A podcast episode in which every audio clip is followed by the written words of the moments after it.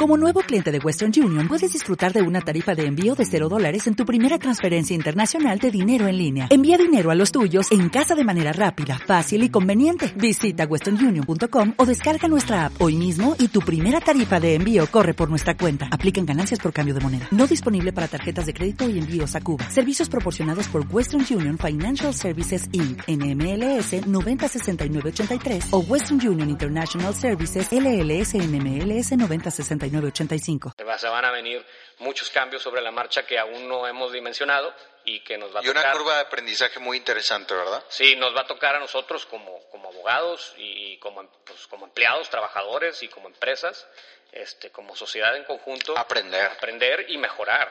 O sea, todo esto se supone que es para mejorar, ¿no? No para, no para empeorar las cosas. Entonces hay que verlo con, con la energía positiva y, y, y no dejar de leer o sea, no dejen de leer, no dejen de leer todo lo que se publique, leanlo, infórmense y, y para que estemos preparados, ¿no? Estás en el programa de radio donde cada mañana de jueves estaremos aquí con personajes, activistas y grandes especialistas para discutir los temas que a ti más te importan. Soy Mauricio Ramos. Ya despierta. Ya despierta. Ya despierta. Ya despierta. Ya despierta.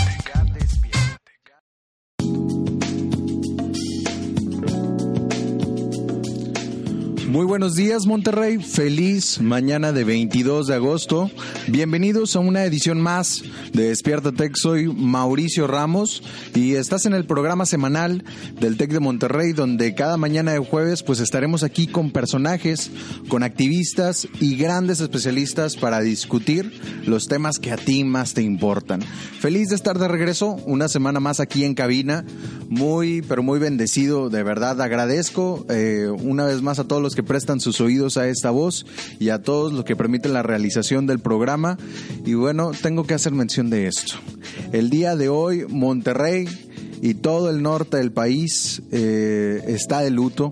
El día de ayer el gran músico regiomontano Celso Fiña falleció tras haber ingresado al Hospital San Vicente aquí en la ciudad, tras sufrir un infarto que bueno le quitó la vida a una edad de 66 años. Y bueno, el día de hoy mi estimado Willy aquí en Controles eh, recibió, me recibió aquí en cabina tras una hora de especial de Don Celso Piña. Y bueno, el día de esta mañana no me queda más que externar mi más sentido pésame a su familia, a sus seguidores. Se nos fue un grande de la música del norte, pero nos deja un gran legado a todos. Descansa en paz, el rebelde del acordeón. También aprovecho este momento para mandarle un fuerte abrazo a todos eh, y a uno a través de estos micrófonos, cables, estas bocinas y el internet que nos conecta, también Spotify y iTunes más de rato. Y bueno, el día de hoy les invito a que se tomen su café aquí en el tráfico y disfruten de la entrevista que tengo el día de hoy aquí en cabina. Hoy estará con nosotros el licenciado Raúl Cueva, licenciado en Derecho con maestría en Alta Dirección y Administración de Empresas, de graduado del IPADE, y bueno, cuenta con más de 13 años de experiencia como abogado empresarial con especialidad en relaciones laborales. Y el día de hoy vamos a tocar un tema que aquí en México sonó mucho cuando estaba en la Cámara, en abril, cuando se publicó el primero de mayo, y bueno, meses después va, está dando que hablar y va a seguir dando que hablar, que es la nueva reforma laboral en México. Vamos a decirlo, un cambio muy importante, vamos a decirlo de, no sé, de 360 grados, una vuelta eh, muy grande a toda la cuestión de régimen laboral en el país. Y bueno, el día de hoy, después de una pausa, vamos a estar aquí con el licenciado Raúl Cueva para discutir este tema a profundidad. Son las 8 con 4, vamos a una pausa y regresamos aquí en Despierta Tech.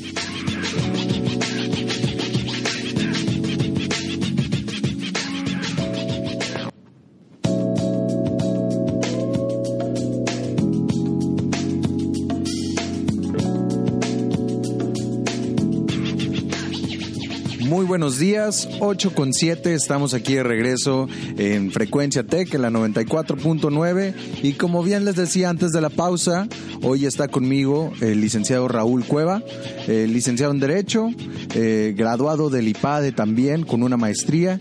Y bueno, cuenta con más de 13 años de experiencia como abogado empresarial con especialidad en relaciones laborales. Y bueno, el día de hoy me consiguió un espacio en su agenda para tocar un tema que se viene cosechando desde abril de este año, que se publicó el primero de mayo y que va a seguir dando que hablar por los próximos años. Buen mínimo unos 3, 4 años yo creo. Hablo de la nueva reforma laboral, una reforma laboral que tiene por objetivo, entre comillas, eh, a alinear la legislación laboral con el nuevo TLC, con el nuevo Tratado de Libre Comercio y bueno, la reciente ratificación de los convenios con la OIT, la Organización Internacional del Trabajo. Y bueno, la reforma pretende modificar, yo creo que de una forma sustancial, el marco jurídico sindical y modernizar muchos procesos de hoy en día en México de la justicia laboral en el país. Bueno, hay mucha gente a favor, mucha gente en contra y bueno, el día de hoy vamos a hablar aquí sobre los puntos clave y preguntas que nacen de, este cambio tan importante en materia laboral que involucra a muchísimos mexicanos. Licenciado, muy buenos días, ¿cómo está? Buenos días, pues, pues gracias por tenerme aquí nuevamente. No, este, nada, al contrario, un gusto tenerlo de regreso. Un placer estar aquí. Y bueno, pues sí, como bien lo comentas, la reforma laboral, ¿no? Ahora, este, como que ya la tomamos más en serio todos, ¿no? Nosotros que nos dedicamos este, al 100% prácticamente a, a la impartición de la justicia laboral, eh, pues la venimos estudiando desde la reforma constitucional y ahorita, como bien lo dices, eh, el mes de mayo, el Día del Trabajo, se, se publica la nueva, pues la nueva Ley Federal del Trabajo, ¿no? Lo que vamos a, lo que, lo que viene para, para más adelante. Claro, y, y Lick, me gustaría, bueno, vámonos metiendo a este tema que yo creo que es muy vasto, que da muchísimo de qué hablar, muchas áreas que analizar. Me gustaría comenzar pidiéndole por favor que nos introduzca el tema, en qué se basó la nueva reforma laboral, cómo nace, cuál es su propósito, de dónde viene, vamos a decirlo, es presión internacional que se haya hecho la nueva reforma. Bueno, eh, entrando un poquito en el tema, la reforma laboral, eh, pues sí se ha venido pidiendo a gritos, ¿no? Internamente en nuestro país desde hace pues ya varios años, ¿no? Eh, hay una ah, desde la ineficiencia para la impartición de la justicia ah, laboral con, el sistema actual hasta pues influencias internacionales, como bien sabemos, eh, fue condicionante de cierta manera para, para la firma del, del, del, Tratado de Libre Comercio nuevo. Claro. Eh, a raíz de esas negociaciones, que yo, que bueno, los grandes juristas, los grandes estudiosos y maestros, excelentes maestros de, que estudian el derecho laboral desde hace muchos años, eh, han llegado a esa conclusión que realmente la reforma laboral, aparte de subsanar ciertas ineficiencias e inconformidades dentro del país, tiene una gran influencia internacional, debido a que este, pues, la mano de obra en México era por, por demás barata que, que en Estados Unidos y de cierta manera para nivelar el terreno este, se hace una reforma importante atendiendo a este, a este tratado, ¿verdad? Y eso nos lleva a la ratificación del convenio 98. Eh, en septiembre del 2018 se ratifica el convenio 98 ante la Organización Internacional del Trabajo y es donde empieza a hablar más de la, libertad sindical y los, la manera de cómo debe de funcionar o representar un sindicato a sus trabajadores. Claro, Lick, ¿en qué se basó la nueva reforma? ¿Hubo cambios en los sindicatos? ¿Hubo cambios en los contratos? ¿En qué más hubo cambios? Eh, bueno, empezando desde, el, desde la reforma constitucional, en febrero del 2017, se reforman dos artículos, el artículo 107 y el 123, el apartado A. Ok, ¿Qué, ¿qué, era lo que mencionaba? Vamos a enfocarnos en el artículo 123, apartado A. Se reforman seis fracciones y se adiciona una más. Ok. Eh, Se reforman. Eh, y a grandes rasgos, aunque toda la reforma fue importante, tiene cambios importantes, las, se pueden puntualizar dos cambios muy importantes. Uno, se reforma la facción 20, que es donde se decretaba que la autoridad laboral iba a ser la Junta de Conciliación y Arbitraje. Esta desaparece por completo y se otorga eh, la impartición de la justicia laboral al Poder Judicial. Eh, Lick, me gustaría explicar un poquito más, para empezar, ¿qué era la Junta Laboral, la, la Junta de Conciliación Laboral? Bueno, ¿Qué la- representaba para, para, para los trabajadores? La Junta de Conciliación y Arbitraje, tanto federal como local, eh, es pues la autoridad que actualmente está impartiendo la justicia laboral. ¿verdad? Ok. Este, es en donde se resuelven todos los juicios laborales. El trabajador ahí presenta su demanda y ahí es donde se lleva a cabo el juicio. ¿verdad? Este, esto va a desaparecer. Este, se van a crear eh, dos autoridades nuevas a raíz de esto. Se crea el Centro Federal de Conciliación y Registro Laboral y van a, va a tener también sus centros de conciliación estatales, aunque no van a ser de registro tal cual. Y se crean los tribunales laborales ya dependiendo del Poder Judicial de la Federación. Ok. Entonces, pues es un cambio enorme, ¿no? Claro. Cambias completamente la forma en la que, cómo, cómo se atienden los problemas, ¿verdad? Así es. Este, y bueno, retomando la fracción 22 bis, que fue la que se adiciona ahora a la Constitución, a este artículo 123, apartado A, eh, pues está meramente enfocado, totalmente enfocado a cumplir con las disposiciones del convenio 98. ¿no? La libertad sindical, ahora los grandes puntos van a ser que todos los trabajadores afiliados a un sindicato tienen que tener la certeza del contenido de sus contratos colectivos, algo que en la práctica común pues no, se hace. Este, y la otra es que se les otorga el poder de un voto personal libre y secreto para varias disposiciones, tanto administrativas dentro del sindicato como para el contenido de los contratos colectivos de trabajo y también para la revisión de los mismos. Entonces, pues eso es un gran cambio en cómo se Claro. van a estructurar los sindicatos y cómo van a funcionar. Eh, me gustaría digerir un poquito más lo, lo segundo que me, que me dijo Lick. Eh, la realidad, vamos a decirlo, que se vive en México, no el papel, es, es de unos sindicatos que tienen unos mecanismos de control político muy, muy fuerte en, en el país, ¿verdad? Y este cambio representa, vamos a decirlo, una libertad de que la gente vote para quién representa su sindicato.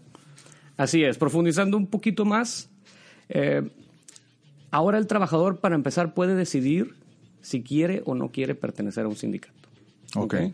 Entrando por ahí. Este, ya las, la- eh, algo que algo que lo que se le llama la cláusula de exclusión que tenemos eh, en la ley federal del trabajo antes establecía que podía inclusive ser sanción el que fuera despedido de su trabajo. Ok. En el- en- en- con las reformas que hemos tenido durante este durante el tiempo, ahora ahora ese artículo inclusive menciona que la sanción no puede llegar a ser un despido, ¿no? O sea, si un trabajador este, por alguna razón es, dado de baja del sindicato, la sanción directa hacia él no puede ser perder su empleo. Entonces se pierde el miedo, ¿no? Se pierde el miedo del trabajador de decir, oye, yo no estoy de acuerdo con este sindicato, yo sé por alguna razón que no va con mis principios, tanto profesionales como morales o qué sé yo, y, pero no puedo decir nada porque si digo pues me van a correr porque es el sindicato de la empresa. Claro. Ahora no, ahora lo que, lo que entendemos por la reforma del primero de mayo de la Ley Federal del Trabajo es precisamente que va a haber un proceso, inclusive se va a tener que hacer un, un- padrón electoral, se va a hacer un proceso este, bueno, de votación, pues, de- de- Democrático, sí, democrático este, para que se consulte con los trabajadores. Eh, si no están de acuerdo, lo pueden manifestar, inclusive por la propia administración de, de los sindicatos. ¿verdad? De hecho, se cumple un plazo ahora eh, en diciembre, si mal no recuerdo, el Ok. 27 de diciembre de este año, en donde los sindicatos ya deben de, prese- de presentar reformados sus estatutos para incluir precisamente este, cómo le van a hacer para, para llevar a cabo estas consultas.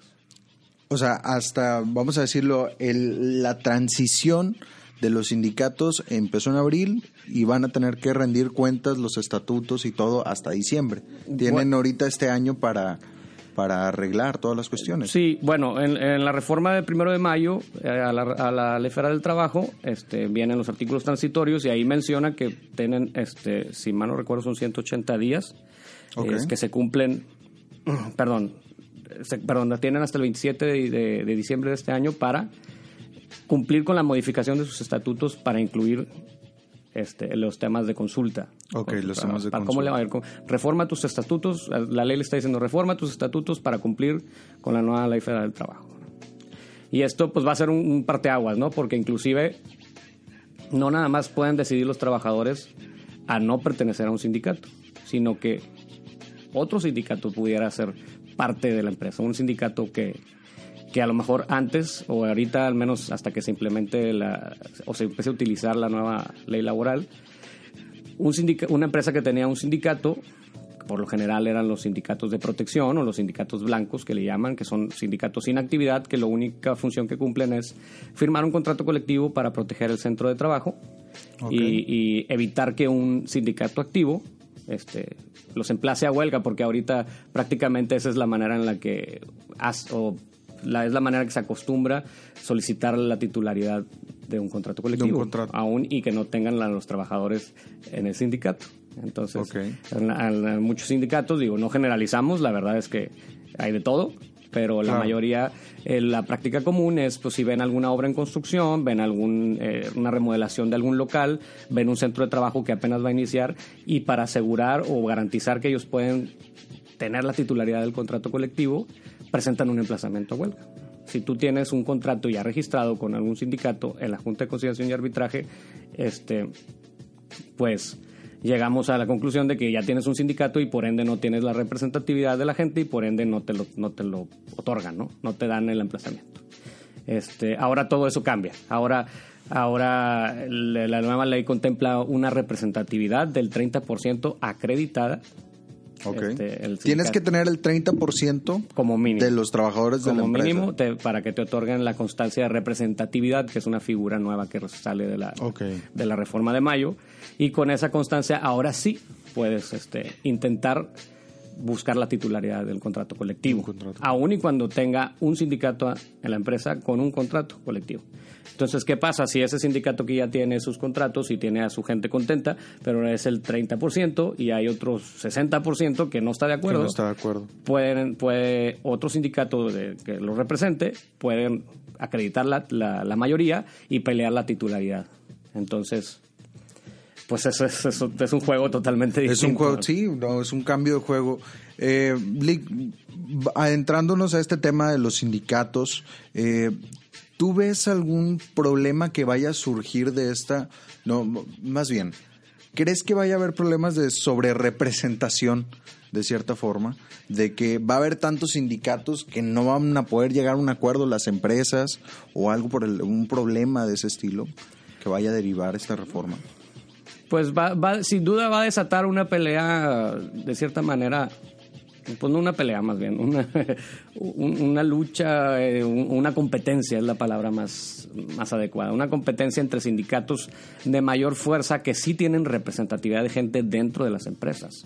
Entonces eso es, es algo positivo porque ahora sí, pues prácticamente va, va a ser este a libre elección, ¿no? Si el trabajador se informa y estudia los beneficios que le da un contrato colectivo y el sindicato este, en el que está no, no, no le ha podido otorgar esos beneficios, este, pues pudieran llegar a, votar a favor de o a pertenecer a, al otro sindicato. Aquí el tema, lo importante es que la ley señala el porcentaje de representatividad. En, en todo caso, eh, habla del 30% de representatividad. Este, pero eso es para poder tener una constancia de representatividad. La titularidad del contrato colectivo solamente lo va a tener un sindicato. Un sindicato. Y el sindicato que demuestre que tiene mayor representatividad a través de un procedimiento que también está establecido ahora en la, en la nueva reforma de, mayo. Y todo eso viene de la OIT, ¿verdad? De la Organización Internacional del Trabajo y el TLC.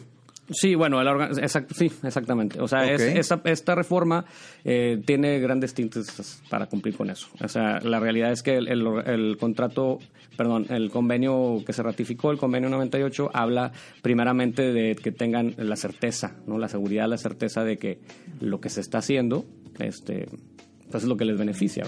O sea, ahorita en la práctica, bueno, al menos a mí lo que me ha tocado ver es que muchas de las negociaciones de contrato colectivo y prestaciones pues no se da más que con un con, con, un, este, con una comisión, una comisión mixta de trabajadores y patrones y representantes del sindicato y se negocian las cláusulas ¿no? y las revisiones salariales y prestaciones de los contratos.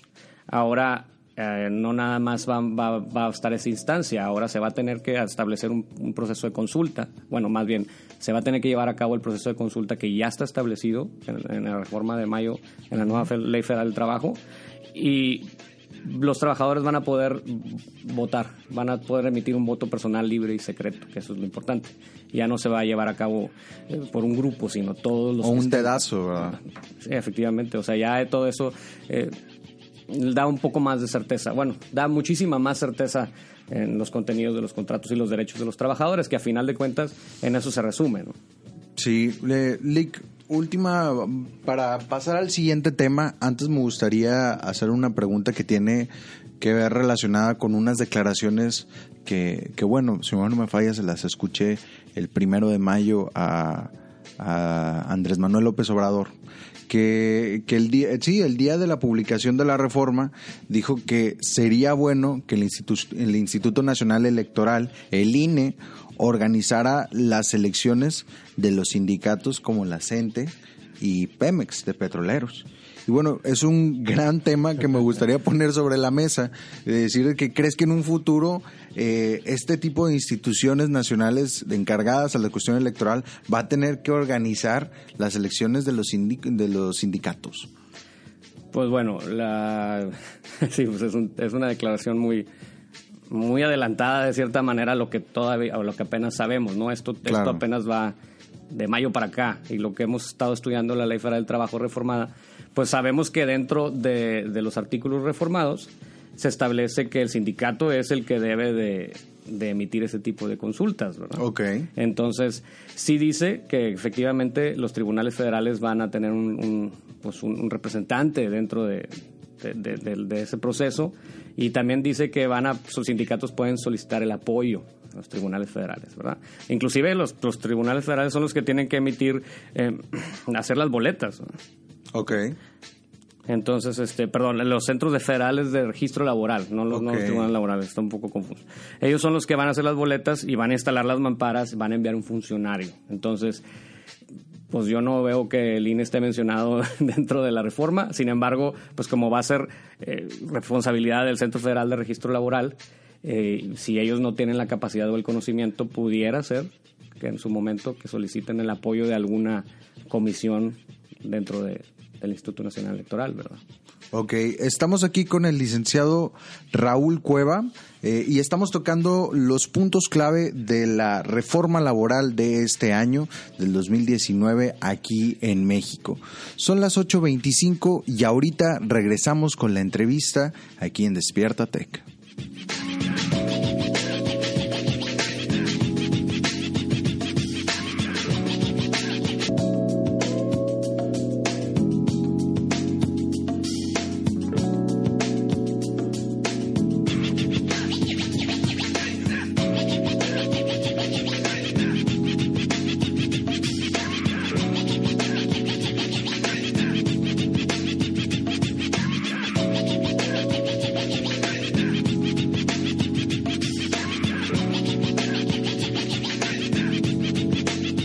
Buenos días, estamos de regreso 8.31 aquí en Despierta Tech y continuamos con la entrevista. Eh, estamos aquí con el licenciado Raúl Cueva, eh, abogado, especialista en temas de relaciones laborales y bueno, estamos platicando, dialogando sobre la nueva reforma laboral, la que se está implementando este 2019. La primera parte de la entrevista estuvimos hablando sobre los sindicatos, la democracia eh, sindical, la libertad que se va a otorgar con los nuevos convenios internacionales que firmó México sobre los sindicatos y sus trabajadores y un tema que me gustaría abordar durante esta entrevista es que uno de los cambios más fuertes, sustanciales de la reforma laboral es la, la desaparición de la Junta de Conciliación y que se va, se va a crear un centro de conciliación a nivel federal. Y bueno, se van a crear más sindicatos, se va a tener in- más incidencia, vamos a decir, los trabajadores van a tener más incidencia en la creación de los contratos colectivos. Y Lick, me gustaría regresar con la entrevista preguntándole que todo lo que hemos platicado en esta mitad de programa, ¿cuánto cree que se va a tardar en implementar una reforma así, tan, tan estructural, tan grande?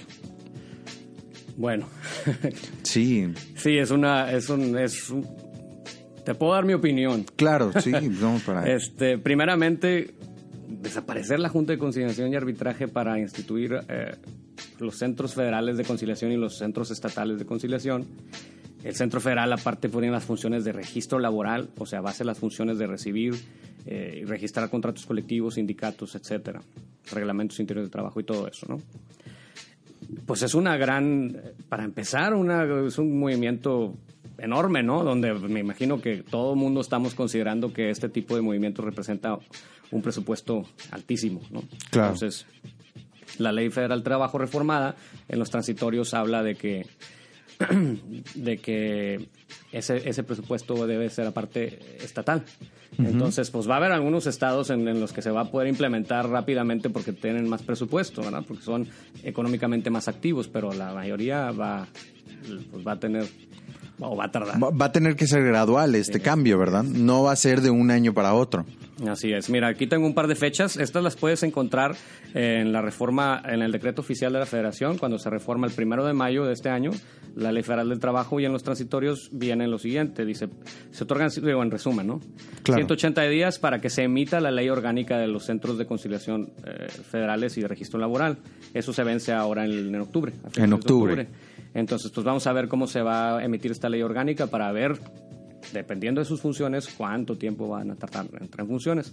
Este, los tribunales locales y los, tribu- los tribunales laborales locales a nivel estatal y los centros de conciliación tienen un máximo de tres años para empezar a, fu- a funcionar.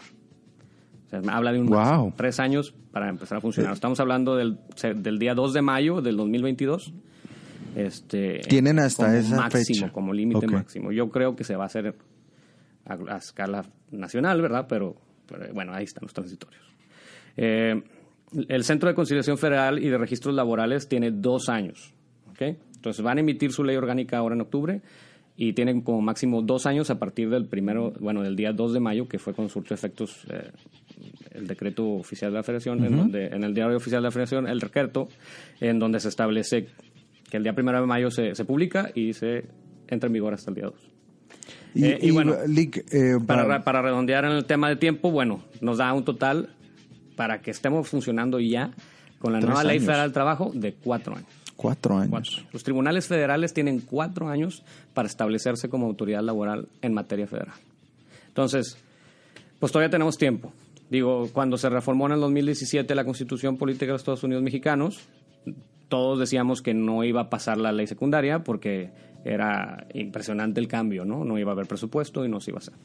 Este, cuando se emite el, el, el- el- el 25 de febrero del 2017, entra en vigor la reforma a la Constitución eh, Política de los Estados Unidos Mexicanos del artículo 123, eh, apartado A, que es en donde en, el- en Viene los toda la cuestión transitorios viene laboral, toda la, ok. la reforma laboral. En, en los transitorios de, ese, de esa publicación dice que tienen un año para implementarla. O sea, para el primero, para el primero, para el 25 de febrero del 2018 debía estar ya la ley secundaria, la ley federal del trabajo reformada. Obviamente, pues no se cumplió con eso y se dio hasta el día primero de mayo, ¿no? Del, del 2019. Eh, Entonces, pues bueno, ¿cuánto tiempo se va a tardar? Mm, ahí tenemos en los transitorios. Máximo cuatro este, años. Que en máximo cuatro años ya debe estar todo listo, pero pues habrá que ver, ¿no? Eh, un tema que me llamó la atención sobre la reforma, como bien lo mencionaba, esto es esto de, la- de las juntas de conciliación y hace poquito escuché una entrevista Lick, que- de Emilio Zacarías, que es el actual titular de la Procuraduría Federal de la Defensa del Trabajo, que es la Profedep, y él decía que el nuevo sistema de impartición de justicia iba a reducir en un 80% las controversias entre trabajadores y empresas. Eh, te quería preguntar, ¿tú crees que esto es factible? ¿Que un cambio como el que se plantea la reforma laboral pueda reducir en un 80% eh, los problemas? Pues Sería lo Falta ideal. Falta ver. Digo, eh, ho- hoy en día se solucionan muchos conflictos laborales a través de la conciliación. Entonces, eh, no es un porcentaje que esté fuera de, de proporción.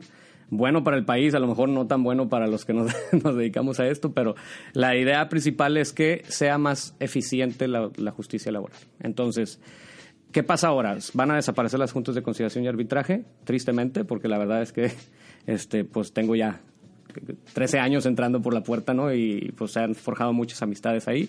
Claro. Eh, y, van a entrar los dos autoridades nuevas. Va a entrar el, el Centro Federal de Conciliación y Registro Laboral, que va a tener a su cargo la conciliación de todos los conflictos laborales de materia federal y aparte el registro laboral del sin- sindical y de contratos colectivos y todo eso.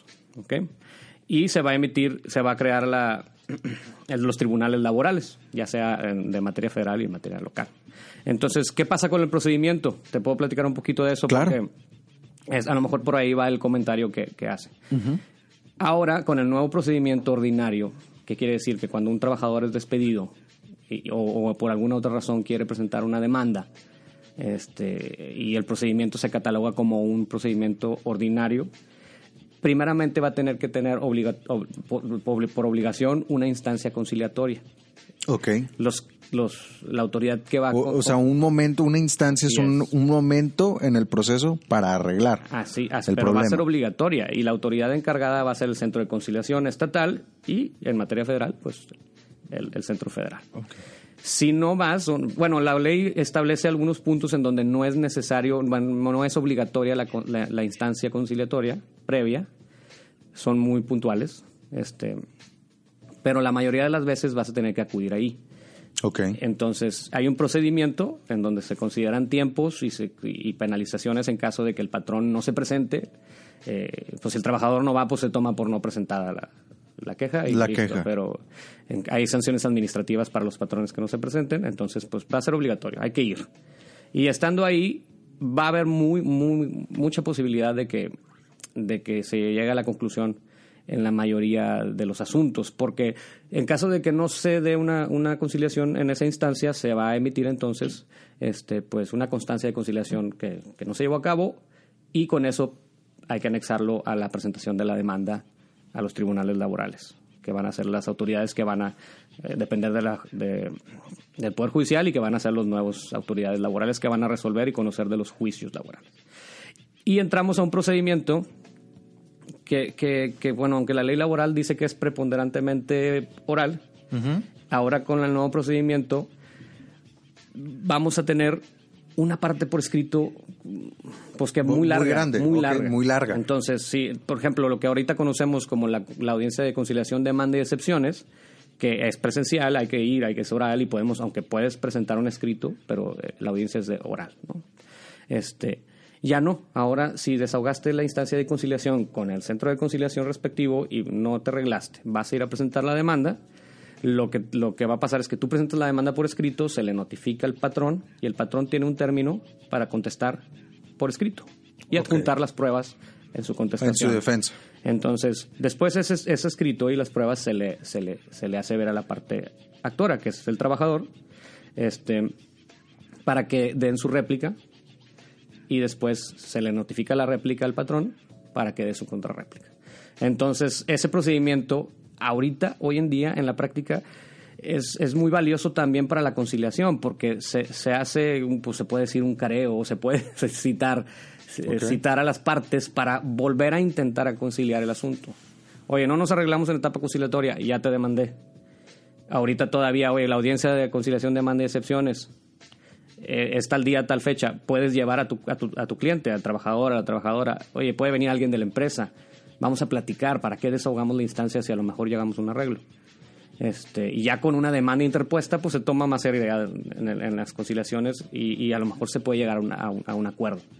Ahorita pues ya no, ahora la la primera, pues se puede decir que la primera vez que nos volvamos a ver va a ser en la audiencia preliminar, este, en donde ahí se va todo lo que ya se dijo por escrito, se sentan bases, lo que esté, hay controversia, ahí se, se resuelve y te admiten pruebas y te van a señalar después una, una audiencia, Una audiencia. una audiencia para la audiencia de ley para desahogar pruebas. Entonces, pues va a ser mejor para solucionar los problemas. Y yo creo que es, es un procedimiento más formal, puede ser. La instancia obligatoria de la conciliación eh, es, es algo bueno, pero vamos a ver cómo funciona, ¿no? ¿Crees que beneficia a una parte en particular, a los trabajadores o al patrón? Em, mm, pues yo creo que O ambos. depende. Yo creo que ambos. Este, yo, bueno, algo que es importante decir es que va a haber una curva de aprendizaje importante para todos.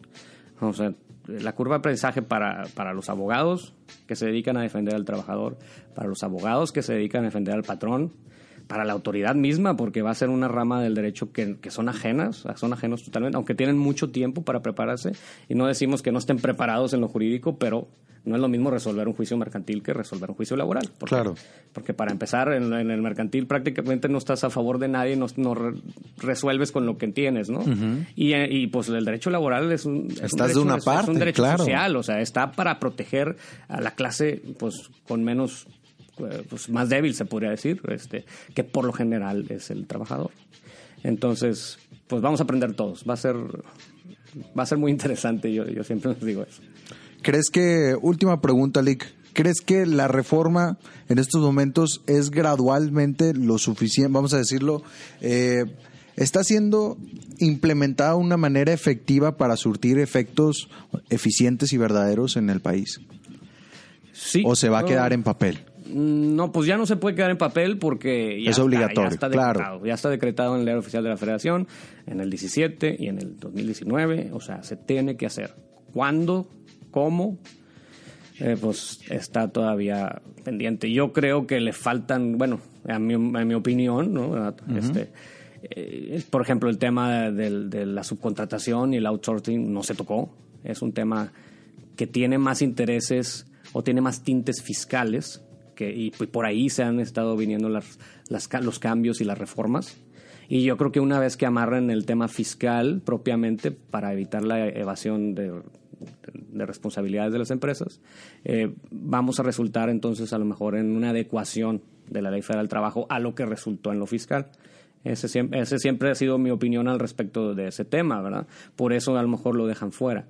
Y bueno, la reforma no fue del, del todo completa, pues una vez que salió, eh, en el primero de mayo del, del 2019, resultó también que a, a las pocas semanas salió otro decreto con otra reform- reforma que fue la que adicionó el derecho a la licencia para los para los, pa- los padres con hijos con cáncer. Ahí este, estipula ahí este, las condiciones y los cumplimientos que debes de tener para que te otorguen esa licencia como si fuera eh, una suspensión tuya de labores. Entonces, Ok. pues digo, yo creo que se van a, a- a venir muchos cambios y muchos ajustes y sobre la marcha. Yo creo que ahora de aquí a cuatro años, cuando empecemos ya a trabajar con este nuevo sistema, va a haber muchos cambios, como lo ha habido eh, en, la, en la reforma del- del- de la justicia penal, ¿no? Claro. Eh, va- se van a venir muchos cambios sobre la marcha que aún no hemos dimensionado y que nos va a Y una tocar. curva de aprendizaje muy interesante, ¿verdad? Sí, nos va a tocar a nosotros como, como abogados y como, pues, como empleados, trabajadores y como empresas, este, como sociedad en conjunto. Aprender. Aprender y mejorar.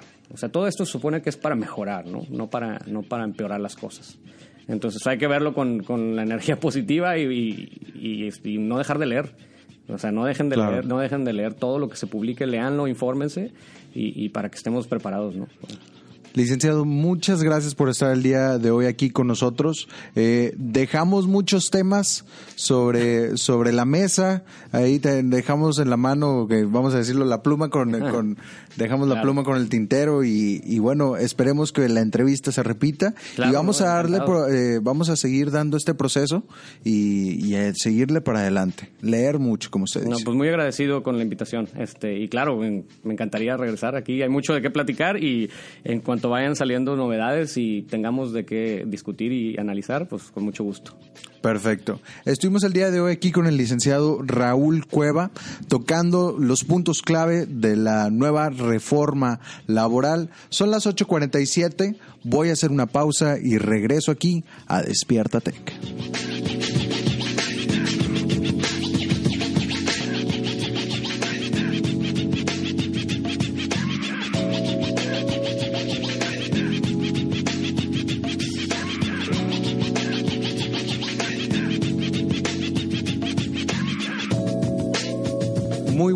Días, 8.51 y estamos aquí de regreso en Despierta Tech. Ahorita acabamos de, de, tener la entrevista con el licenciado Raúl Cueva. Tocamos el tema de la nueva reforma laboral, la verdad, algo muy interesante, algo que yo creo que vamos a tener que ver cómo, cómo procede este tema que, que literalmente involucra a todos los trabajadores de México de cierta forma.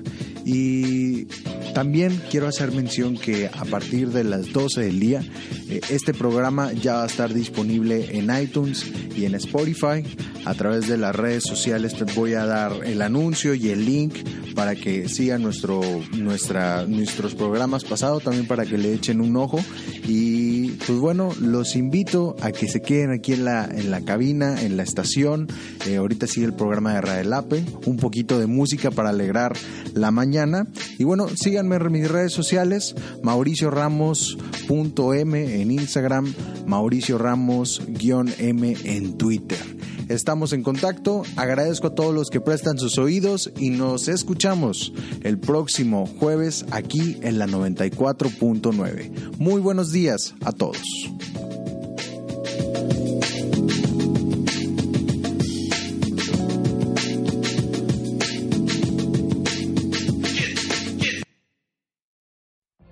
What if you could have a career where the opportunities are as vast as our nation? Where it's not about mission statements, but a shared mission. At U.S. Customs and Border Protection, we go beyond to protect more than borders, from ship to shore, air to ground, cities to local communities. CBP agents and officers are keeping people safe. Join U.S. Customs and Border Protection and go beyond for something far greater than yourself. Learn more at cbp.gov/careers.